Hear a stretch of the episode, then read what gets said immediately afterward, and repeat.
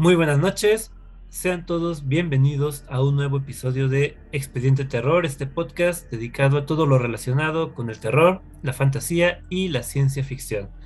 Regresamos después de unas largas vacaciones para retomar esta recta final de la segunda temporada e iniciamos como siempre presentando a los integrantes del equipo.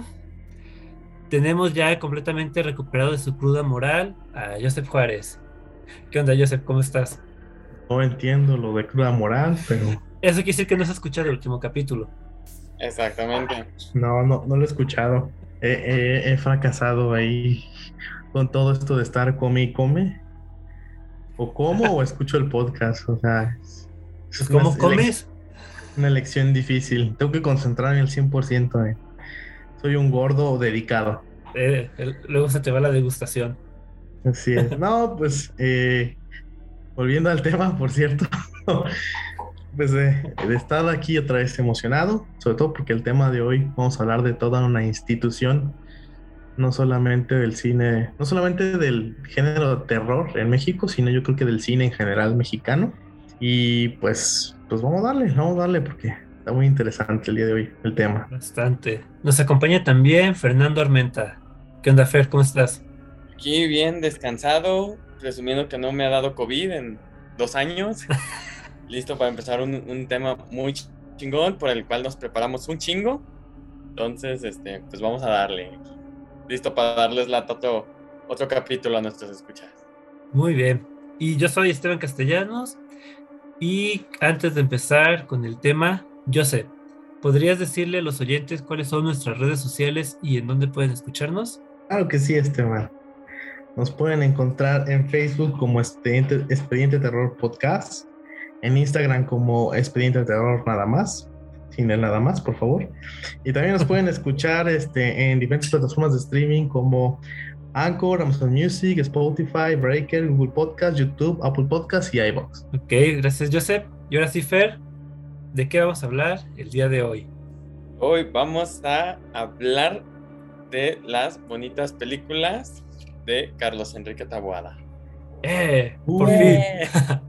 por fin ya se le hizo. Pues Esteban el que Curiosamente, este. La elección de, este tema es trampa porque yo jamás en la vida había visto las películas de Taboada, pero tenía muchas ganas de hacerlo, entonces dije, ahora es el momento. ¿Aprovechaste? y, y chingámonos todos, o sea. Quiero ver, quiero hablar de, quiero ver sus pelis, vamos a hablar de Taboada, todos ven sus pelis. no, y, y es como les decía, es, toda una institución. Eh, es curioso porque cuando sus películas, sobre todo las primeras dos, que son este, Hasta el viento tiene miedo y El libro de piedra, no tuvieron éxito comercial, o sea, fueron, pasaron de noche.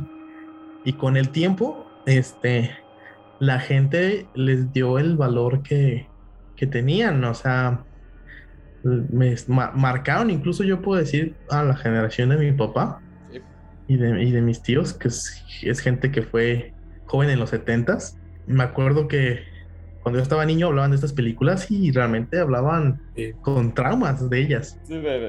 como nosotros de, de, eso y esas películas. Efectivamente. Exactamente. De hecho, yo nunca había visto, por ejemplo, Hasta el tiene miedo pero yo crecí desde, muy niño sabiendo que era una película que a, que a, una de mis tías le, causaba gran impacto. Mi tía se llama Claudia. Entonces, el oh, hecho de que un fantasma esté diciendo Claudia, Claudia, pues digo que a, como a cualquier niña que se llame así.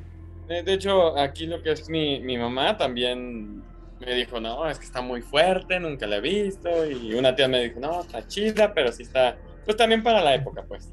Es que debió de haber sido muy como impactante en aquellos años ver algo así producido en, en español y por mexicanos. No, y no nomás el aspecto eh, terror, fantasma, suspenso, sino por todo lo que es la temática del, del, colegio, que es de mujeres, y lo que hacían ahí.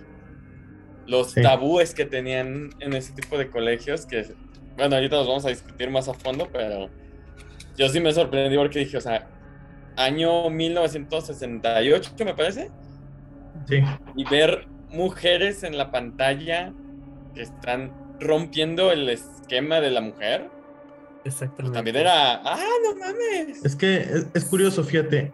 eh, este Enrique Carlos Tahuada, o Carlos Enrique, perdón, él, él es un historiador. De hecho, no tuvo una formación hasta donde sé formal de cineasta, pero una vez que él este, fue historiador, se dedicó a darle clases a, en institutos de mujeres, de mujeres jóvenes. Entonces de ahí como que él desarrolló su esta como fijación por, por, por, por el personaje femenino. Y curiosamente es, es como hablas. eh, aunque las protagonistas sean mujeres eh, en películas de terror, no corresponde al clásico cliché que tenían en películas de la misma época, ¿no? Incluso en películas como eh, pasó después a nivel internacional, sino que eran mujeres tridimensionales, o sea, no eran planas, no eran este de cartón, sino, sino eran, eran personajes pues bastante complejos.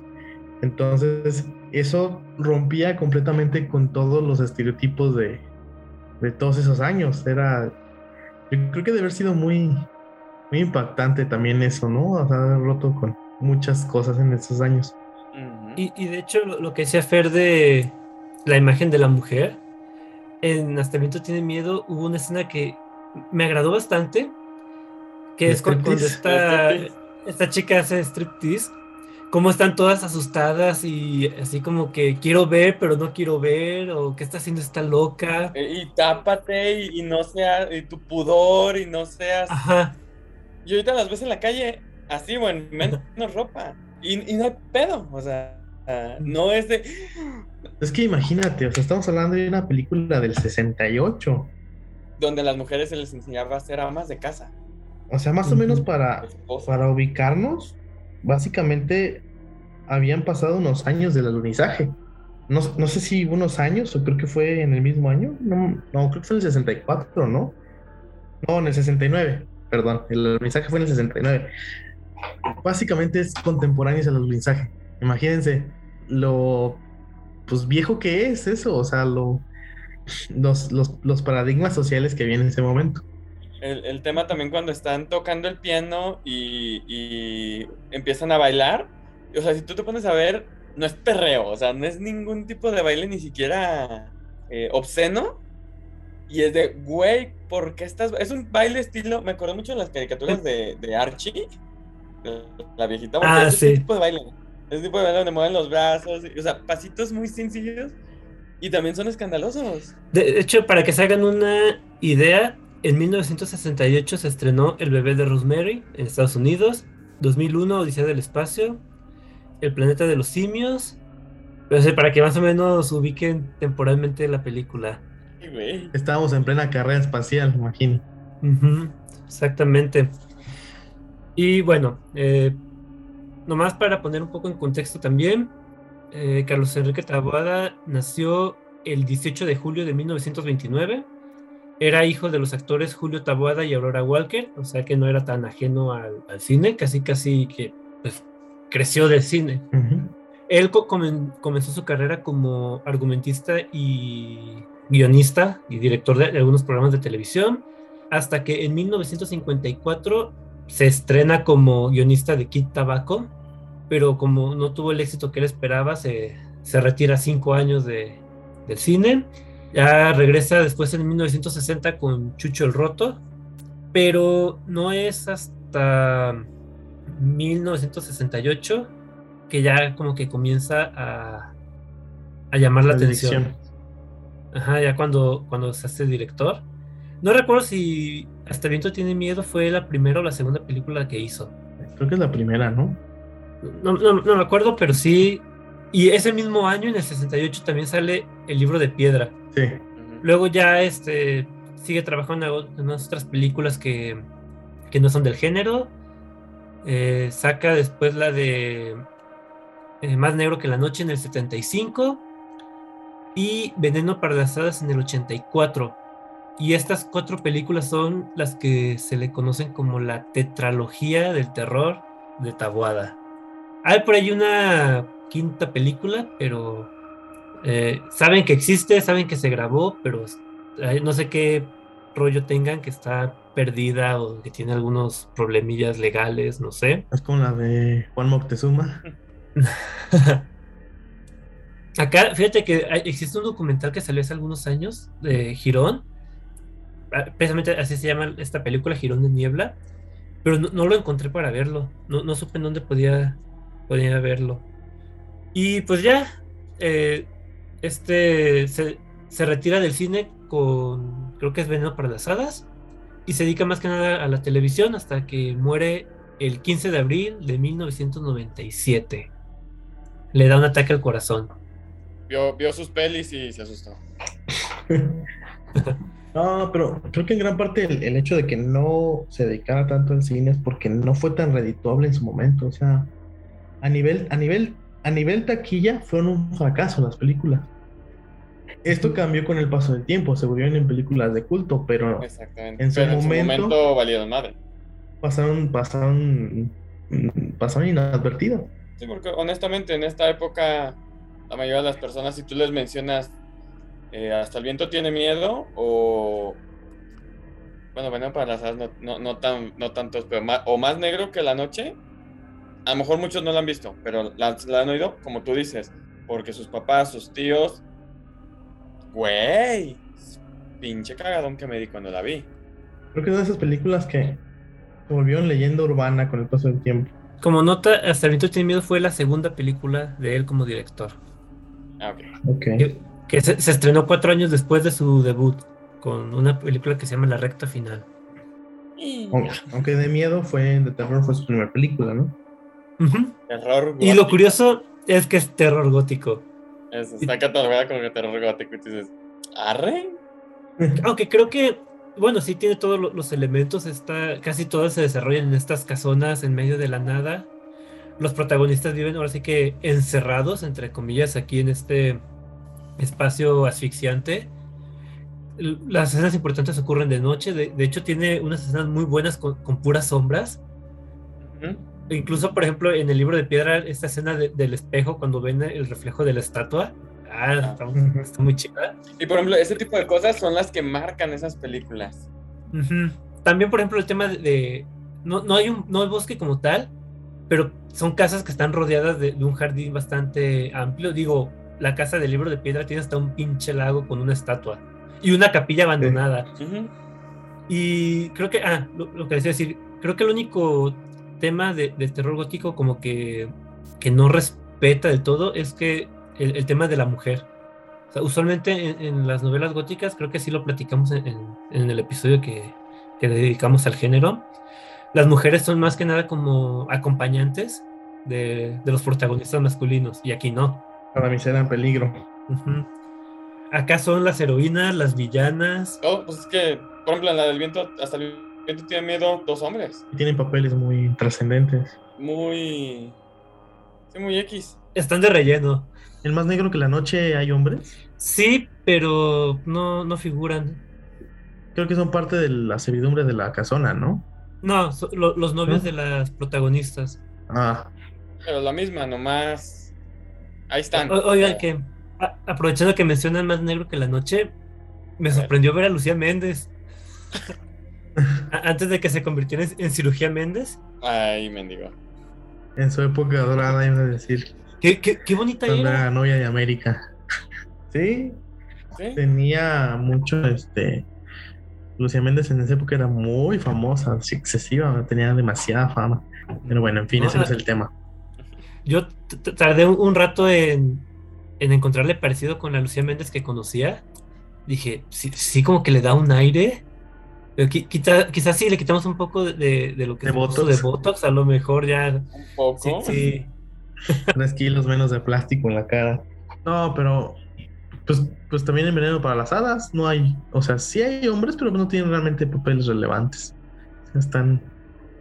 Y bueno, a lo mejor nos adelantamos. Ni, hay adultos. E, exacto, yo la vi con mi primo esa película y me dijo, siento que estoy viendo la vaca y el pollito, no se le ve la cara a nadie. O este Charlie Brown. Ándale. Nada pasa que los adultos ya... casi, casi. No, y lo malo es que todos les entienden. Lo, curioso es que realmente solo se ven dos caras de adultos en esta de, de Veneno para las Hadas. La primera es cuando la abuela de... Ay, se fue el nombre de la niña esta, Verónica. Sí, Verónica. Es Verónica y Flavia. Ah, sí. Cuando la abuela de Verónica asusta a Flavia, digo, porque la niña es lo que ve directamente la cara de la anciana. Y la segunda es la cara de la maestra cuando la encuentra muerta. Y sí, digo, tiene sentido porque realmente todo sucede desde el punto de vista de las niñas. Entiendes que un poco están como que invisibilizados los adultos porque lo que importa es el mundo de ellas. pero, bueno, ya estamos divagando un poco.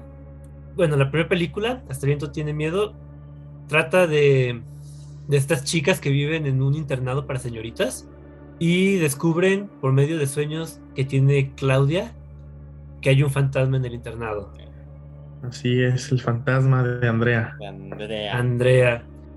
Hasta el nombre suena chingón, ¿eh? ¿Andrea? Andrea, me encanta ese nombre, o sea, la neta. Que hace cinco años se suicidó. la torre. ¿Qué era una torre? Hay, una especie de torre en el. Y que está cerrado con llave. Andrea, ¿no, no te explican o no recuerdo si te explican el por qué la castigaron? Eh, ah, no, ¿por qué la castigaron? No, porque se suicidó, sí. de, de, hecho, es la única parte que me hace conflicto, porque si Andrea tan buena estudiante, ¿por qué la castigaron al grado de dejarla sin vacaciones? Bueno, es que realmente a las protagonistas las castigaron también por una tontería. Es lo que te iba a decir, o sea, las protagonistas las castigaron por, por... Bueno, ahorita es una tontería, en aquella época... ¡Ay, Dios mío, pinches pecadoras! No, las castigaron porque entraron a la torre. Fue a la torre. Exactamente, pero las castigaron sin, Por ejemplo, una entró a la torre y comenzó a las otras. ¿Quién no dice que a Andrea le hicieron algo igual? Pues sí.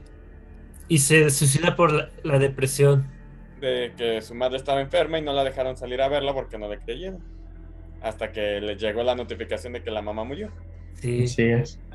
aquí me, gusta el tema de la fantasma. Porque a diferencia, por ejemplo, de, de los slasher en el que los asesinos son los defensores de las buenas costumbres. Aquí realmente hay una escena, en la, la escena del striptease, que se interrumpe cuando ven el fantasma en la ventana. Pero el fantasma no, va por ella, el fantasma está como ahí nomás viendo cómo se divierten. E, ella va por la directora. Exactamente. y, es cuestión de venganza. Pura venganza. O sea, no. Venganza contra la directora. Porque de hecho. Nada más. Al, final ni siquiera a Claudia le pasa algo. O sea, vuelve la normalidad.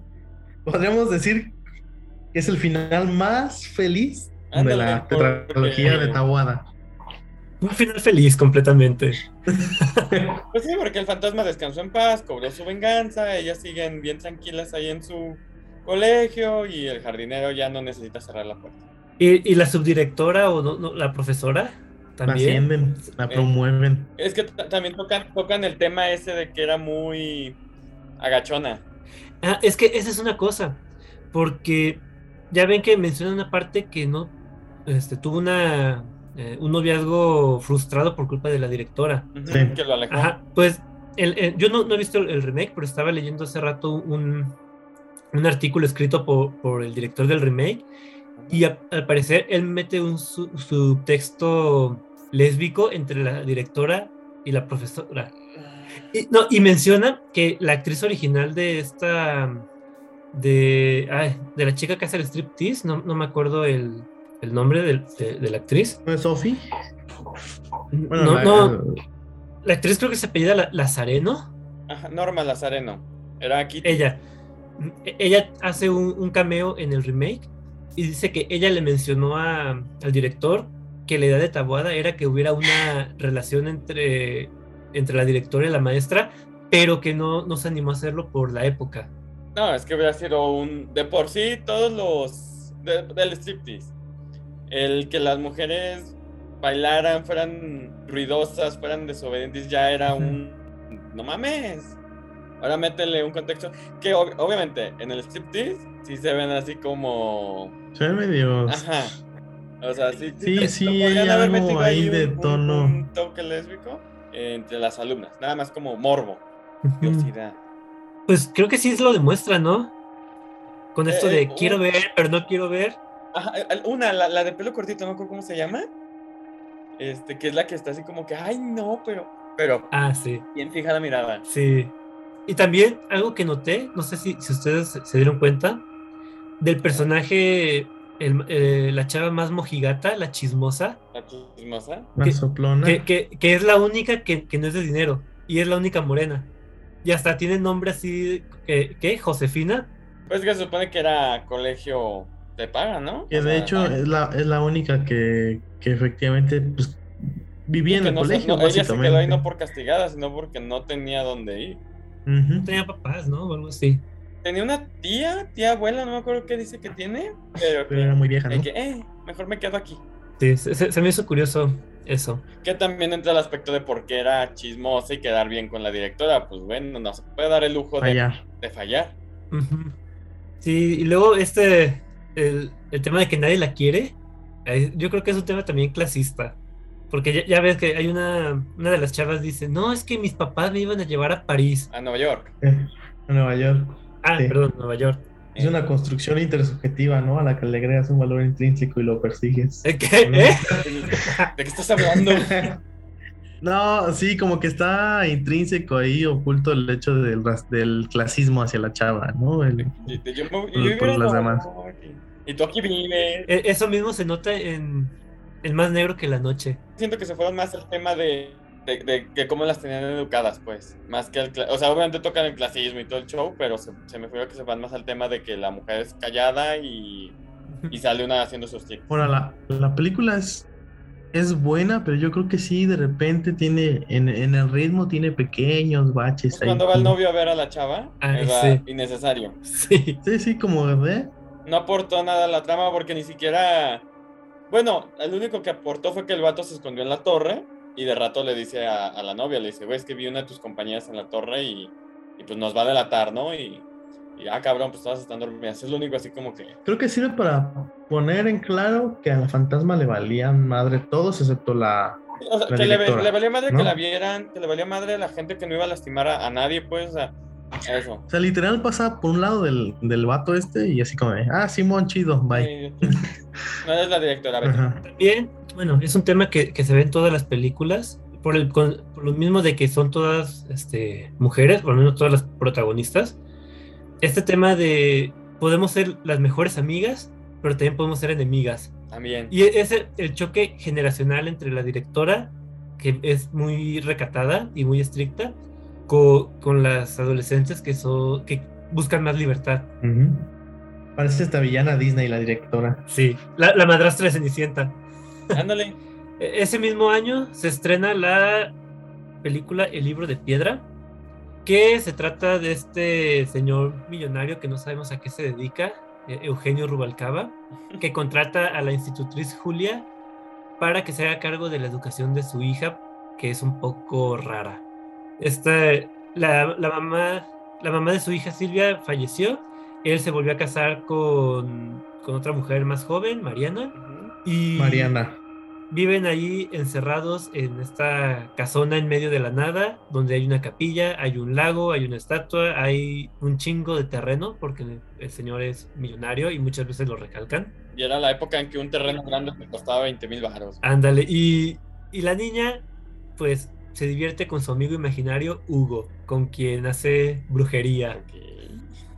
Bueno, descubren con el paso del tiempo que hace brujería, porque al principio creían que, que solamente Que era un amigo jugaba. imaginario ahí. y que eran puras tonterías, ¿no? Hasta que a Mariana le empiezan a pasar cosas extrañas. Ay, fíjate que sí, que sí lo presentí, dije, de seguro la, la está haciendo brujería con, con la muñeca. Sí, a, a- ¿cómo se llama la niña? Esta Silvia.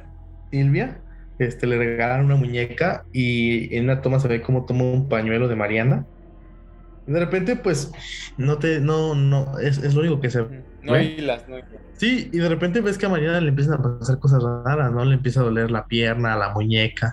Para esto, toda la película te plantea el hecho de que, pues, si Silvia está loca o no, ¿no? Eh, la llevan con médicos, con psiquiatras. Este, el papá está convencida de que pues, está trastornada. El punto es que lo, curioso es que eh, en un principio, pues, la institutriz cree que es simplemente un amigo imaginario, una cosa de niños.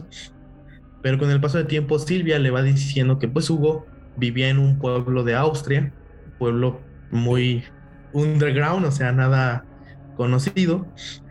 Imposibilitada la institutriz por poder revisar si el pueblo existía o no, porque pues no había Google en ese entonces, eh, se pone a investigar en, en, enciclopedias y precisamente se da cuenta que efectivamente el mentado pueblo existió y que de hecho durante la Segunda Guerra Mundial fue bombardeado. Ah, porque Y pues todos Silvia le- murieron.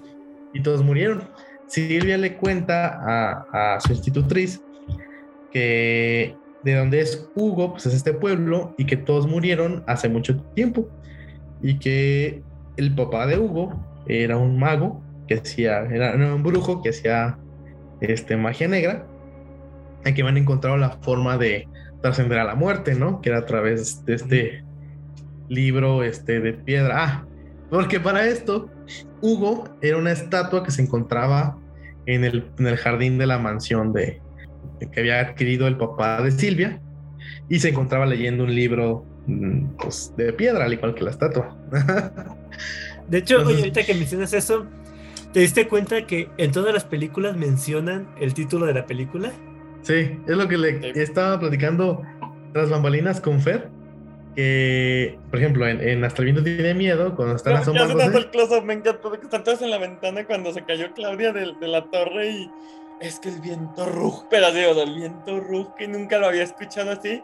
Y ya eso el close-up a la chava, que no me acuerdo cuál fue la que dijo, esta noche hasta el viento tiene miedo. Y, ¡ah, no! Yo apliqué la del burro de Shrek de Santa Cachucha, ya dijo la frase. Y, y aquí también de que el- es- ya hay, que- que hay que hacer este maldito libro de piedra Ujú. o algo así dice. Y Pero, luego- pero ahí se entiende más porque el libro de piedra es, o sea, es, es, es un objeto ahí, pues. Y acá es una frase. pero, pero muy poética, la verdad. Sí. Y, y me entra la duda, o sea, primero escribirá el guion y dirá, ah, esta frase me gusta para título, o, dirá el o tendrá el título y dirá, ¿en dónde podremos meter para que alguien lo diga? A lo mejor el libro de piedra fue así, de a ver dónde lo podemos meter. Y en Hasta el viento tiene miedo fue de, de ah, me gustó esta, está mamalona. Este va a ser el título. Y precisamente lo dice la, la chava esta de cabello cortito. Ey, se me fue el nombre del personaje, pero esa, justamente. Pero me encanta, me encanta que hasta le hacen el, el, el cierre. el- no, no, no. Y, por cierto, yo cu- cuando vi esta película me sorprendió porque tiene, es, es muy parecida al libro de Otra Vuelta de Tuerca de Henry James. Ya se los había platicado también en, en el episodio de Terror Gótico. Este lugar, esta casa donde llega la institutriz a cuidar a los dos niños y que no sabe si hay fantasmas o si es la este, imaginación suya. Imaginación. Pero des- de- después ya estuve leyendo varios artículos y, y comentarios en internet y parece que sí efectivamente está inspirada en, en- en esa Está historia o, o tiene, tiene muchos elementos que tomó de esa historia. Que, que el final del libro de piedra es lo mejor. Ay, que- bueno, Me siento, me siento, o sea, no sé si decirlo Suéltalo, suéltalo. o que, Es los, que- o que los escuchas se animen a ver la película, porque No, vale mucho la que- pena. O sea, La sí anímalos a ver la película, pero pues ya no cuenta como spoiler. es que la, la verdad es muy buen final. Sí. Digo, creo que esta película y Veneno para las Hadas son mis favoritas, pero Es que los No. finales de, los, de ambas son brutales, ¿no? Y como, y como involucra niños, es así como de que te deja una sensación muy extraña. Sí, Ujú. sí causa la una impresión terrorífica en ti. exactamente. Pues no sé, ¿qué, Bueno. qué dices, Fer? ¿Lo decimos o no lo decimos? Bueno, Y es que, pues, al final, ahí les, ahí les va. suéltala, yo sé. al- descubren que efectivamente, pues sí están pasando cosas raras. Este, después de que pasan muchas cosas y sientes con un perro, descubren la muñeca está haciéndole vudú a la pobre de Mariana. Cuando el papá se da cuenta que efectivamente las cosas ya están muy raras, dice, ya la chingada, ¿no? O sea, tenemos que deshacernos de, la maldita estatua y del maldito niño. Entonces, manda a Carlos pues, a buscar este, gente para que quiten la maldita estatua, ¿no? Pero en el transcurso, este, Hugo se le aparece a Carlos en el carro y Carlos se accidenta y muere. Entonces, cuando la policía al día siguiente va y le informa al papá de Silvia y a Mariana y a la institutriz de eso, la institutriz y el papá deciden identificar el cuerpo, pero cuando regresan, Mariana ya está ahogada en el, en el, en el, este, en el estanque y no me acuerdo que Silvia, Silvia, ¿dónde Es- está? Eso es muy divertido porque durante media película es todo, todo muy tranquilo, va- avanza muy lento y de repente, ¡zas! Tres muertos en dos minutos. Sí, es- esta, esta película ay, es ya como, está acabando el tiempo de la peli. Dale, dale, güey. Como Once Upon a Time, no sé si la vieron, de, de La este de Quentin Tarantino. Ta- Ah, Tarantino, ajá. Que, que toda la es muy larga, es muy lenta, pero los últimos 15 minutos Se son sueltan todo. así, pum, pum, pum, Es, ¿no? es la de Once Upon a Time in Hollywood. in Hollywood? Sí, sí, esa No, no misma. me acuerdo el nombre. Ah, ¿Sí? El libro de piedra es similar, este, aunque creo que tiene mejor ritmo y tiene cosas más importantes, pero los últimos 20 minutos son brutales, son de que vámonos con todo. Total que en su desesperación, el papá de Silvia, al ver que ya está muerta Mariana, toma un mazo y le rompe la, la cabeza a la estatua de Hugo. Para esto Silvia está ater- aterrorizada, dice, no, no, no lo hagas, papá, no lo le, le hagas". matan a su único amigo. Mata y a su mujer. Sí. No, me refería al único amigo de, de Silvia. de Silvia. Por eso, por eso está toda. Ah, sí, de histérica. Silvia. No, porque el señor perdió todo. Y, no, y le faltaba. Pero, pero en esta relación de, am- de amor-miedo con Hugo. Que sí le tiene miedo a Hugo. Oigan, ¿y, y se fijaron que repiten papeles esta Marga López y Norma Lazareno? Que son. La, la- la directora de Hasta el viento tiene miedo, es la institutriz aquí. Y Kitty, Papel quedamos que era la, chica de, del striptease. Ella rep- repite papel, pero como Mariana, la esposa de, Joaquín esposa. Cordero, por cierto. Ah, ese es el nombre. Que, que Joaquín Cordero, actorazo. Este, y que bueno, al fin de cuentas, este, tiene sentido por la proximidad de las películas. Total. El papá se siente lidiado de, de haber acabado con el- la, el- la amenaza de Hugo. Todos se van a dormir. Al día siguiente se van a ir de la casa, se van a mudar. Y cuando empiezan a meter las maletas en los autos, no encuentran a Silvia. Empíricamente, solo para darse cuenta que la estatua de Hugo está, bueno, está reconstruida, tiene la cabeza otra vez, está intacta, pero ahora la cabeza de Hugo es la de Silvia. Es una estatua de Silvia con el libro de piedra. Y ahí se acaba la película. Y, y y eso me lleva a pensar, entonces, en 300 años iba a renacer el, el brujo. El brujo, ujú, el papá de Hugo. Se supone que, que Hugo iba a estar convertido en piedra por mil años hasta que este señor renaciera y volviera a tomar su libro. Pero pues Hugo muere y necesita un reemplazo. Ujú. Ahí está Silvia. Para eso sirve Silvia. Es como Sí. el video del aro, ¿no? De- se le pasa la maldición a... A quien, lo- a quien lo vea. Ajá. Que por cierto, ahí no sé. La verdad, el personaje de Silvia, mi- mis respetos a la actriz, porque qué, qué niña tan pesada, tan sangrona, tan pedante. Y la madrastra que se le pone el tú por tú de Escuincla, te odio y yo sé que tú no me quieres tampoco. no Maldita sé qué". lisiada le faltó nomás. Y, y qué bonitos escenarios. O sea, la, la casa en general tiene una construcción muy, muy, muy rara con todas estas escaleras y los ventanales. Pero está, está, está muy chido. Ah, y, y no lo dije, pero en la de viento tiene miedo. Hay una escena muy chingona que está todo oscuro y nomás se ve cómo va esta Claudia con una vela subiendo las escaleras a la torre. Y, y ese, Y- así como juego, juego de sombras, se repite en todas las películas. No, y lo, y lo hacen muy bien, porque sí, no es ni madres, pero lo poco que se ve te, te da a entender bien la escena. Y no es una oscuridad incómoda como en muchas películas actuales, en las que de plano no ves nada. Acá, digo, igual no ves nada, pero no, no, no te incomoda. No, no, no incomoda, no incomoda porque no es muy larga, no te confunde, no se entiende bien qué está pasando, no es este el típico está oscuro y estás esperando en cualquier momento que la cámara gire o se ilumine y, el- y el efecto screamer, o sea, nada de eso, te lo se, se complementa muy bien y se entiende el por qué está oscuro, no nada más está oscuro porque sí. Pues fíjense que de entre, de entre las dos me quedo con el libro de piedra. Me gustó más. Sí, a mí también. Muchísimo Pues, no, no deja de que el- hasta el viento es la popular zona. Sí, también eso es cierto. Eh, vamos a dar un salto de siete años hasta 1975, que se estrena Más Negro que la Noche. Aquí pues, se trata de, una chava, este, Ofelia, que hereda una El casa gatito negro. y un gato negro cuando muere su tía Susana. Y como Ofelia tiene roomies, pues no se le ocurre otra cosa más que llevarse a todas las roomies a vivir con ella. Aquí la única condición es que, que cuiden del gato, cosa que no hacen, y el fantasma de la tía llega para matar a todo el mundo. Por no cuidar al gato. Fíjate que aquí en esta película, anécdota curiosa, yo creo que la vi con el volumen muy alto porque mantuve a mi abuela despierta, asustada porque creyó que estaban golpeando a alguien en la calle. Choguete. Las actrices gritan mucho. Y ya al día siguiente tuve que decirle que era Lucía Méndez gritando.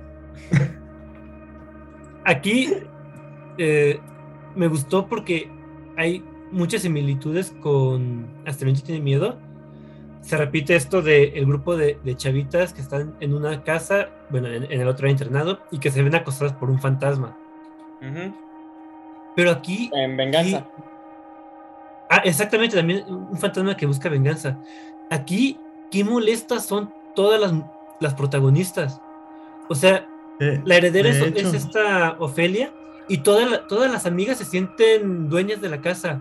Todo- todas le dicen de cosas al gato, a la sirvienta, todas, nuestra herencia. Dices, no manches, pinches vividoras. no, lo curioso es que no empatizas con ninguna de ellas. Y hasta te da gusto que las maten. Sí. Dices, ándele, otra más.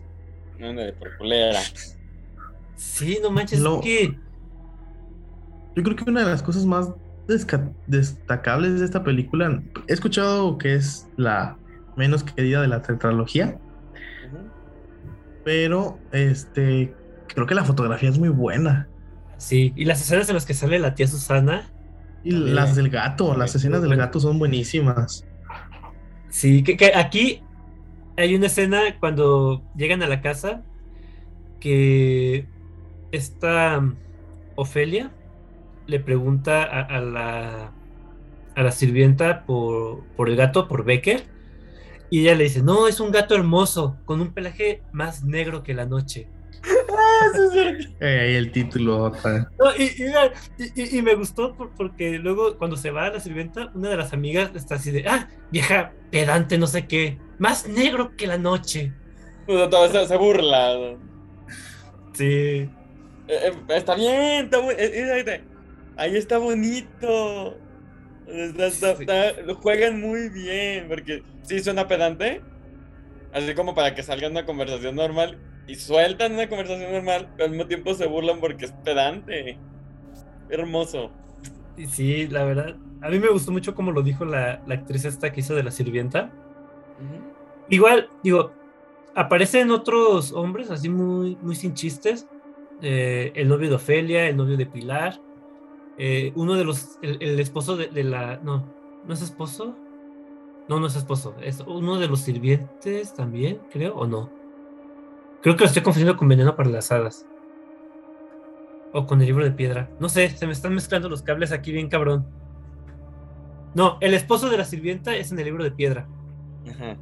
Y, y luego también los créditos iniciales. O sea, como este como pantallazo azul con siluetas del gato en, en rojo, Mm. si no me equivoco. Sí. Se, se ve muy chido. De hecho, si tú ves el, el tráiler de la película, es bastante bueno, ¿eh? Para la ¿También hacían época. trailers en esa época? Sí. Y oye, Joseph, aquí esta película es de mediados de los 70 Ujú. ¿Recuerdas qué, qué- qué tipo de cines hacía en México en esas fechas? ¿Era, eh, ¿Ya eran este, las ficheras o todavía no? Estábamos en ese, en ese periodo de transición. Se estaba haciendo lo último del cine de oro mexicano. Ya se estaba empezando a degradar hacia el cine de ficheras. De hecho, cuando sale Veneno para las Hadas, estamos en el pleno apogeo del cine de ficheras. Ah, sí. Sí, de hecho ya, ya, ya estoy viendo que la película en la que se, se usó el, el término de ficheras por primera vez salió el mismo año que Más Negro que la Noche. Sí.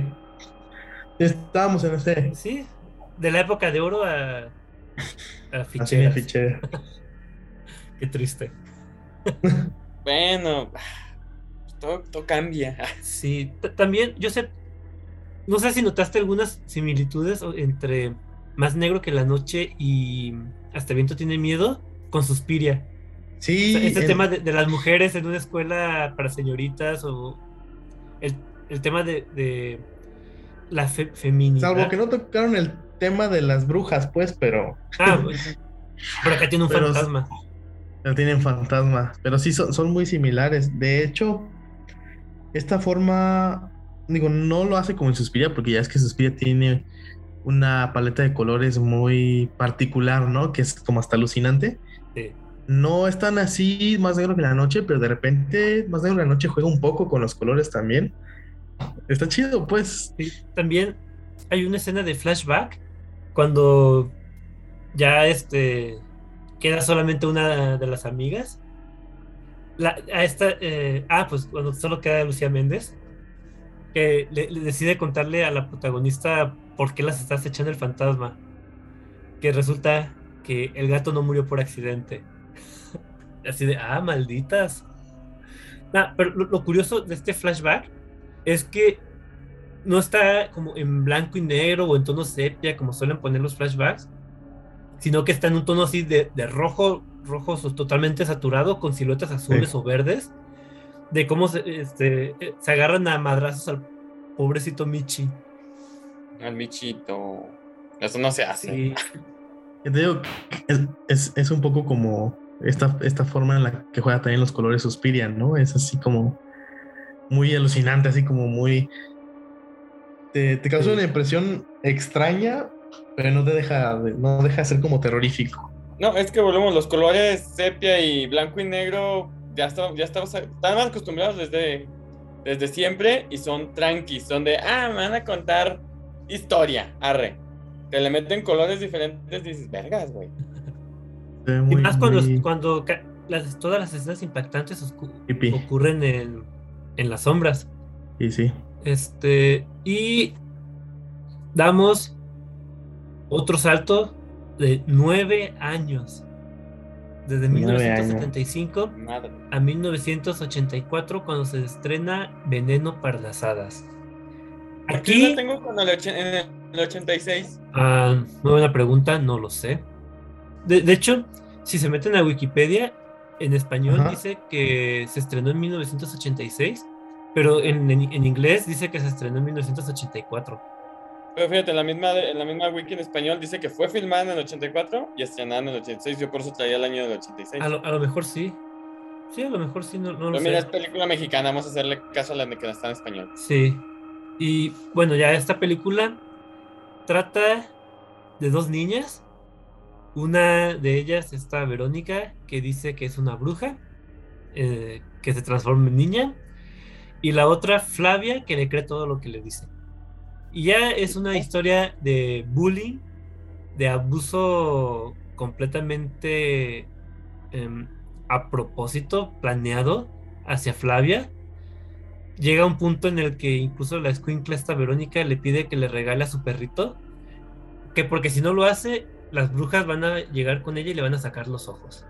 Lo, lo más interesante de de, la voz. película, y creo que, bueno, lo que a mí más me gustó, que el- lo que se me hace más interesante, pues no aparecen caras de, de- de adultos, nada más en dos escenas, que es cuando aparece la abuelita y, y cuando se muere la maestra. Pero el hecho de que no haya una perspectiva de adultos en la película te hace jugar mucho con la ambigüedad de cuestionarte al final si realmente algunas cosas pasaron o no pasaron o solamente era la imaginación de las niñas. Ese es un que eran casualidades. Ajá.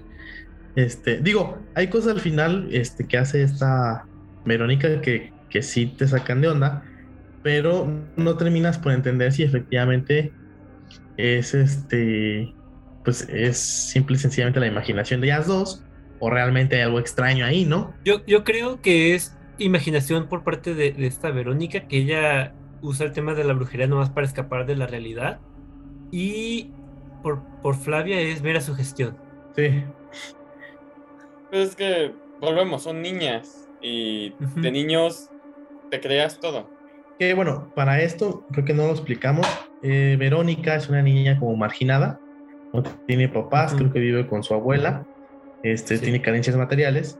Y Flavia es todo lo contrario, es hija de- es una hija de niños de padres ricos, tiene todo a nivel material y los papás son muy amorosos con ellas. Entonces, precisamente en un principio, Verónica, que es bulliada también porque es este, rechazada por su círculo social, en- por sus compañeras de clase y todo, ve en Flavia, bueno, le tiene envidia, ¿no? Por, por, por todo lo que ella tiene, pero también ve en ella el potencial para poderla manipular contra esta historia de, de las brujas y la empieza a atormentar con eso, ¿no? O sea, se hace su amiga, pero su enemiga al mismo tiempo.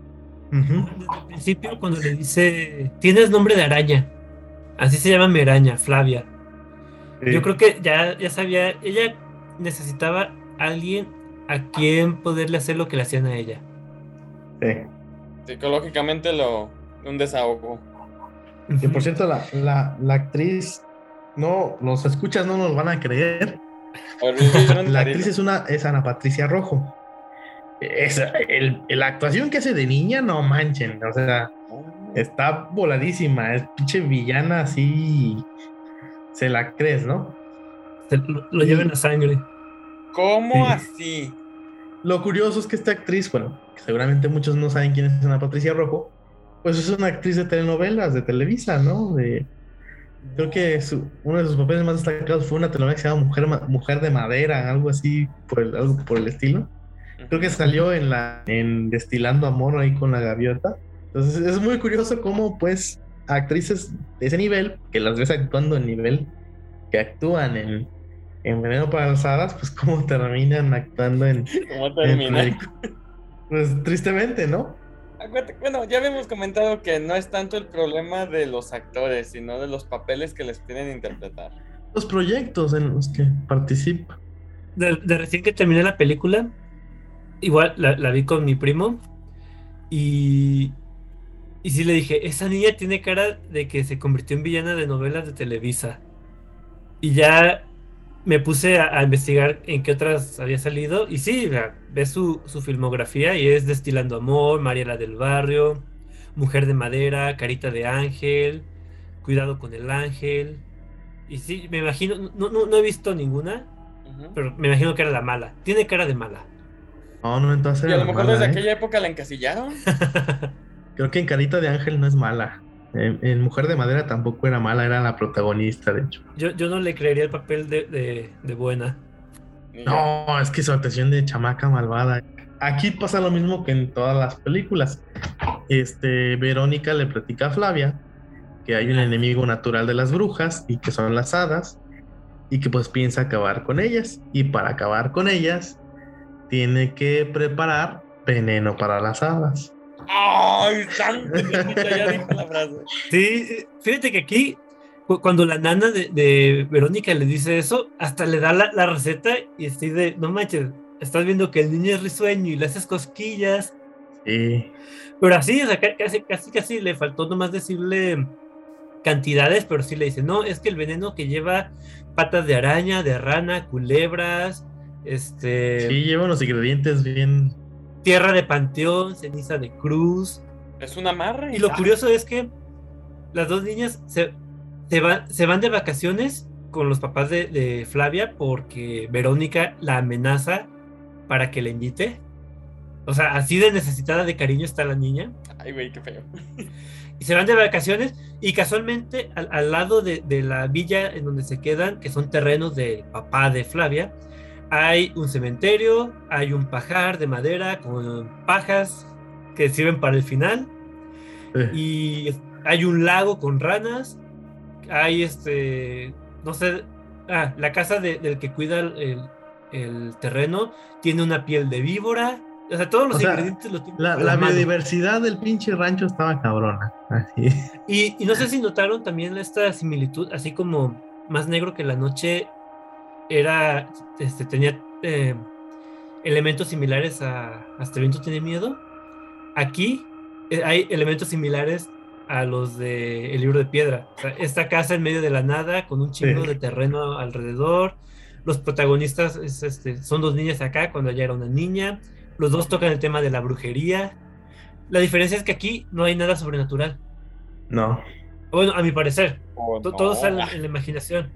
Es lo más padre de esta, de esta película, que juega con esa ambigüedad, o sea, te deja con la duda de sí o no. O sea, te Exacto. como Se de me figura lo que decían de la caricatura de Coraje el perro cobarde. no, que y, era desde la perspectiva del perro y por eso todo daba miedo y por eso la casa estaba en ningún lugar y no había nada alrededor porque es la lo que el perro conoce. no, y el final, el final, así como en el libro de piedra, el final es buenísimo en esta. Eso Muy es, bueno. y es que, ¿qué les digo? Los escuchas, ya no la van a querer ver. No, ve, sí, véanla. Así. Yo, yo creo que no, no hay que decir el final. De esta no. Que sea la Sí, sorpresa. esta no, sí. sea, de, de la otra sí, de esta ya no. No, esta- no. Ser que es un final muy ardiente. La- sí, o sea, es buenísimo. Muy, muy, muy bueno. A mí me esa- sorprendió bastante. Esa sonrisa final es brutal. Ok, Sí. ya, no, ya no digan más. Ya, no digan hasta más. ahí. También, oye, y otra similitud, porque aquí es lo que mencionas de la ambigüedad de que no sabes si es real o, o- o- o si es la, la imaginación de la niña. También con, Ujú. con el, el libro de piedra, esto de, de- el libro de eh, Otra Vuelta de Tuerca, que juega exactamente con lo mismo. Es como si este tabuado hubiera dicho, para esta película me funcionan estos elementos, vamos a ponerlos. Para esta película, 10 años después, yo creo que me funcionaría también agregar esto otro. Y sí, este, está, está mu- muy interesante el resultado. Y eso de que desde los créditos iniciales solo aparecen los nombres de las dos niñas, o sea, no sabes ni quién actúa como el papá, ni quién actúa como la mamá, ni como la nana, ni como el, el señor que cuida los terrenos, ni la maestra. Así muy tipo la señorita Velo de, de las chicas superpoderosas. Está-. Estuvo muy, muy chido.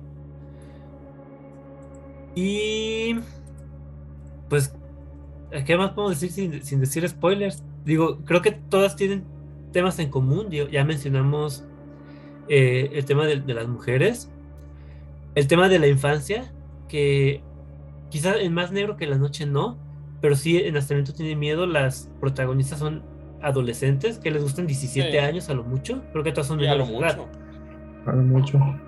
Y, y el tema de los animales. O sea, en todas las películas salen animales de una u otra forma. Pues en Los el más tiene miedo, nada el más sale el gato que se asusta de Claudia cuando está poseída. No, hay otra escena, ¿no? Con el pájaro, el gorrión que se muere. Ah, cuando, cuando se lo dan a, a- a Claudia que nomás Ajá. se voltean y ya está muerto. En, en el libro de piedra es un perro que se altera. Y que lo matan al perrito. Sí. Es, es que neta, meterse con los perritos, güey, no mames. El, el más negro que la noche es Becker, el gato. El gato más negro que la noche. Y en esta de Veno para las Hadas es el, el perrito. ¿Cómo? ¿Hippie? Hi- Hippie. el perrito de, de Flavia. Que eh, eh, que es importante en, el último en, en los últimos 10 minutos de la película. Eh, sí, eso, eh, iba a ser él exacto. Así, este, si- sin decir spoilers, pero creo que el perrito es el que el que desencadena todo. Ya no digan. y sí, ya, ya mencionaron los pájaros. Intenté buscar el nombre, digo, debí de haberlo anotado, pero es un tipo de pájaro en común que es el favorito de, de la fantasma. Helotropos, heliotropos. No, no me acuerdo el nombre. No, pero eso era la flor, ¿no? Era la flor. Cuando está tocando ¿Sí? una pieza a medianoche, O ortrótopus, de hecho- o ortrótopus, ortopus, algo así. hasta la maestra le dice, ¿y usted cree que no sea raro? Y es que la pieza no era de ella y cualquiera la puede aprender y no hay nada raro. Y, y ya le dice, pues no iba a mencionar nada y, él y dice el nombre de la flor y la levanta que, que la chava la tenía de arriba del piano. Yo le digo flor octopus. No suena Flor octopus. le, le enseña la flor octopus y se la da a la directora y ya es cuando la directora se queda así como que, ay güey. Pero me vale madre. Fíjense que hasta el viento tiene miedo. Lo que no me gustó es como que pi- piensas que la directora ya evolucionó. Ey, porque hasta le pide perdón antes de ponerse a. Ajá. Y después da otra vez como tres pasos hacia atrás y vuelve a ser la misma. Es, es como Es que, que, ya. Es que sí es cierto, o sea, se, se, arrepintió porque se le murió otra alumna. La hora que dice, ay, no se murió, aplica la de Diosito, si me salvas, prometo, y en eso te salvas y, ah, perdón, no, no terminé, vámonos. Olvídalo, carnal. Yo también creí que era como un retroceso, pero, pero creo que más bien es, eso que dice Fer, de que cambió porque se le murió otra alumna. Pero cuando se da cuenta de que no, dice, no, pero, menos mal. Pero creo que es un retroceso porque ¿Estás de acuerdo que entonces el accidente fue grave y que pudo haber tenido consecuencias funestas? O sea, no quita el hecho de que de todas formas ocurrió un accidente, pues necesidad de hecho que las alumnas se quedaran castigadas. Entonces, como que ah, eso es lo que no me gustó de este evento, tiene miedo. Pero también, también se entiende en, el aspecto de su, de su forma de ser. Porque te, la voy a poner fácil, o sea, es la forma de ser de la directora. El, el ah, pasó otro accidente y cambié mi vida, pero no se murió, pero todos ya cambié rompe el esquema de lo que es ella. ¿Y qué le queda? Entonces, o sea, el romper el esquema de lo que eres o de cómo eres, está bien cabrón. Y cuando pasa el accidente dices, ok, lo va a hacer. No pasa, me regreso a lo que conozco. Bien o mal. Y era innecesario lo de, lo de Claudia. Creo que pudo haberse dado por entendido que fue poseída sin pasar por ese punto para no se sintiera esa parte forzada de la, de, la directora sí te la compro de que... Porque, y hasta el mismo doctor lo dice, el que no tenga ningún daño, ni golpe, ni nada roto. Y ahí dejaron ese huequillo ahí de... de, Porque la neta la gente les pasa y les pasa y... Y no. Y si hubiera... Ay, se me, se me cayó otra alumna. Ya, güey, soy otra. La neta no pasa. Pero es, es, es, como el punto flaco. La verdad es que... ahí está, está, cosas así, cosas no, y tambalea todo. Pero la verdad es que, por ejemplo, en mi caso, tanto el libro de piedra como Veneno para las hadas no les pongo ningún pero. me encanta, me encantan los finales. O sea, es lento, así. Pero creo. Toma su tiempo en establecer el ambiente. O sea, te va poniendo las cosas para que al final, este, realmente tú ya puedas, este, ¿cómo se llama? O sea, te, te, va estableciendo las cosas, te va a generar el ambiente, como dices, te va poniendo los puntos para al final hacer una pinche cascada de emociones. vámonos. Y, me agrada. Sí, también, por ejemplo, lo que dijimos al inicio, no me acuerdo si fue Fer o, Joseph, eh, esto de que son personajes tridimensionales, los protagonistas. Porque, por ejemplo, Silvia, la niña del libro de piedra, ok, podemos decir, es la mala, se merecía lo que le pasó porque estaba haciendo brujería con, su madrastra, lo que sea. porque el perrito muere cuando ella se asusta y le dice a Hugo que se salga, se salga de él. dice, ok, es la mala. Pero también ponte a pensar, es una niña que perdió a su mamá, que su papá le está encasquetando a otra mujer, que la otra mujer no la quiere y que ella, ella que tiene a Hugo. Es lo único en lo que puede refugiarse. Igual, por ejemplo, podemos decir, no, que Verónica es una hija de no sé quién por cómo trata a Flavia en Veneno para las Hadas. Pero, a pensarlo, la niña no tiene papás, la degradan, le hacen bullying, la marginan, lo que sea.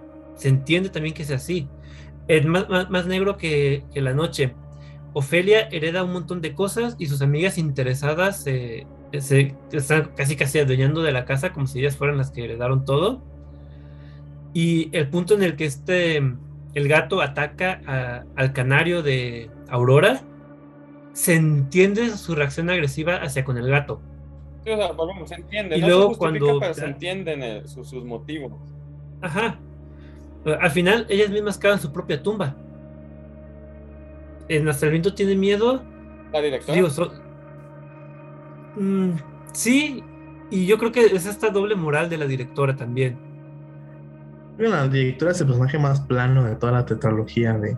Pues sí, creo que sí, porque acá realmente lo importante es eh, el personaje de Claudia, los demás personajes femeninos que también tienen su, modo de ser por, por diversas razones. Digo, ya dijimos como a la chava esta morenita le hacen el fuchi porque es la única que no es de familia adinerada ya también, por ejemplo, esto de que consideren como una vulgar a, Kitty porque es la que tiene novio.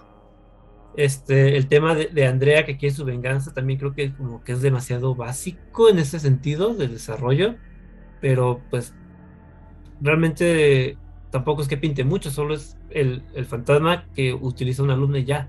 Y el jardinero que siempre supo todo y nunca hizo nada.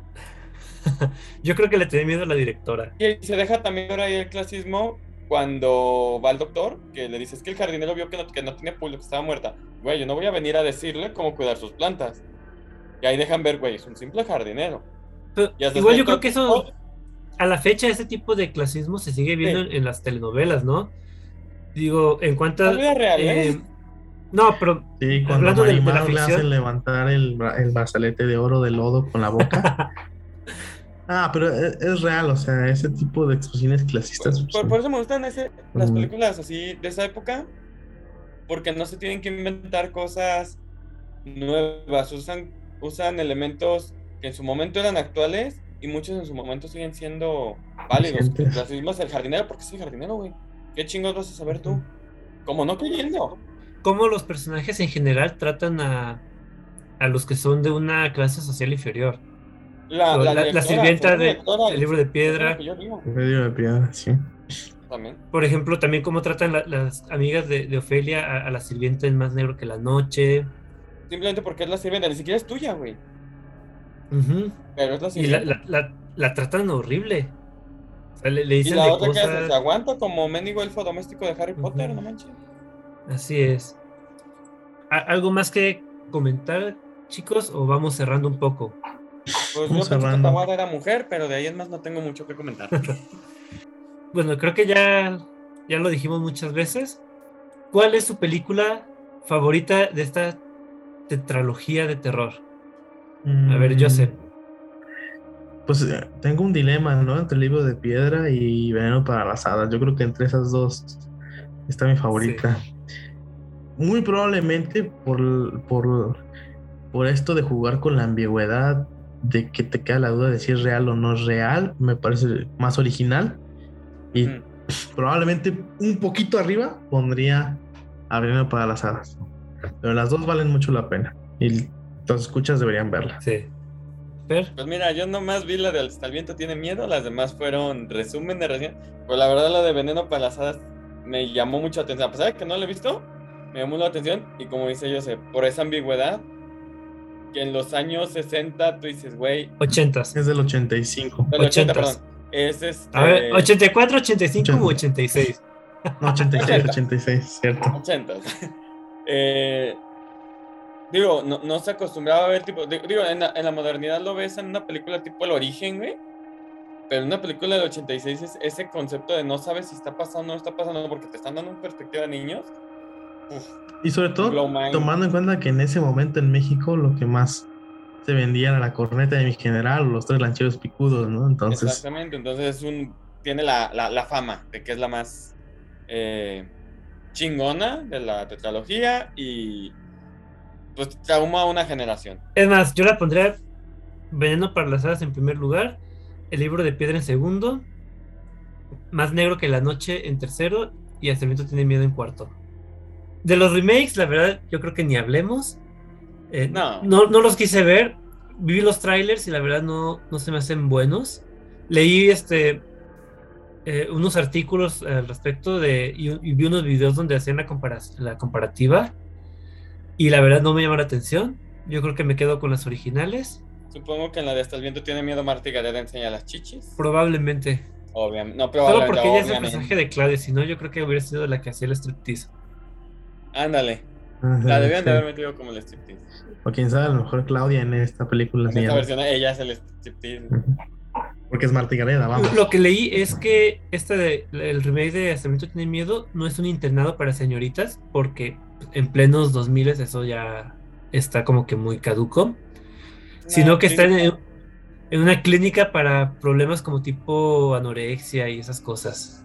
sí, pero- pero fíjate, ahí le, le cambia el giro un poco porque si es una clínica para anorexia, drogadicción, trastornos, todo el pedo, pues ya no están bien. O sea, desde ahí ya no están bien en la cabeza y cambia la temática. Pero pues. todavía hay, por ejemplo, escuelas, este, digo, no son internados como tal, pero hay escuelas, este, por ejemplo, religiosas que Sí. segregan al que que son de puras mujeres. Yo pues, tengo una amiga que fue una secundaria así, entonces creo que pudieron haber tomado un concepto por el estilo. Pero to- toma en cuenta que el castigo debería ser que están encerradas ahí y que no pueden salir. Ah, no, digo, a lo mejor pudo haber sido un campamento o algo así.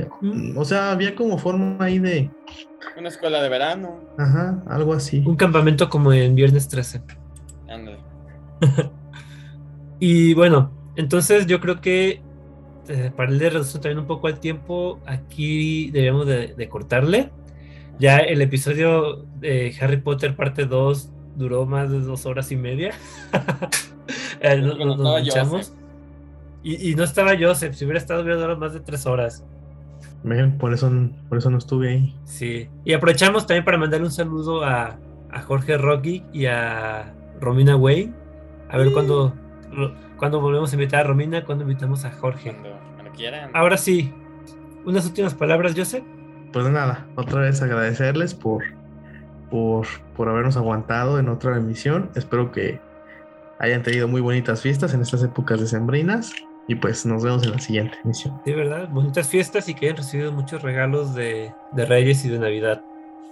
Eh, unas últimas palabras, Fer. Pues igual agradecer a sus escuchas. Recordarles que las películas las pueden ver en YouTube, excepto Veneno para las Hadas. Esa ya la buscan en su puesto de discos de confianza. Este, pues que hayan tenido un buen, unas buenas fiestas, un buen inicio de año. Y pues aquí andamos nosotros armando nuestra, nuestra recopilación de cosas de terror y armamos nuestro expediente. terror. Santa Cachucha ya dijo la frase. Ándale, güey, es que eso era para eso, era para eso. Tenía que soltar la frase de cómo se llama. Los ojos a la cara de Fer. Tien- tienes que hacer una pausa dramática en ese momento que lo voy a decir. Y, Y le pone bueno, seco. Y le pone seco y mamalón acá. Y eh, investiguen bien porque les digo, yo pensé que Tabuada era mujer, me quedé con una mala idea. Ah, bueno, pero por, por tu maestra.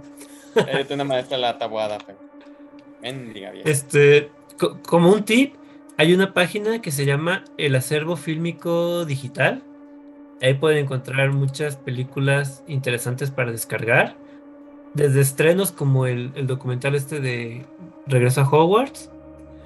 Hasta... Tienen una sección con un especial de cine de terror mexicano, cine de zombies, cine de vampiros. Y pues ahí, echen un ojo, ahí están todas las de Taboada en el cine de terror mexicano. Para que veas, ahí está. También de mi parte, este, quiero agradecerles por seguir aquí con nosotros. Ya estamos en el episodio número 22 de la segunda temporada. Ya, ah, episodio 22, primero del 2022. Mala, mala yuyu. Al contrario, es de buena suerte. Y, y bueno, ya este, nos queda nuestra recta final para terminar esta segunda temporada y, e irnos otra vez de vacaciones, porque es el único en lo que pensamos ahorita. Exactamente. Y ya no queda más que recordarles que pueden encontrar este podcast como Expediente Terror en Anchor, Spotify, Apple Podcast, Amazon Music, iVoox, YouTube o en su plataforma de preferencia todos los sábados en punto de las 8 de la noche. Los invitamos también a seguirnos en nuestras redes sociales. Estamos en Facebook como Expediente Terror Podcast y en Instagram como Expediente Terror. Yo soy Esteban Castellanos y esta noche hasta el viento tiene miedo. Buenas noches.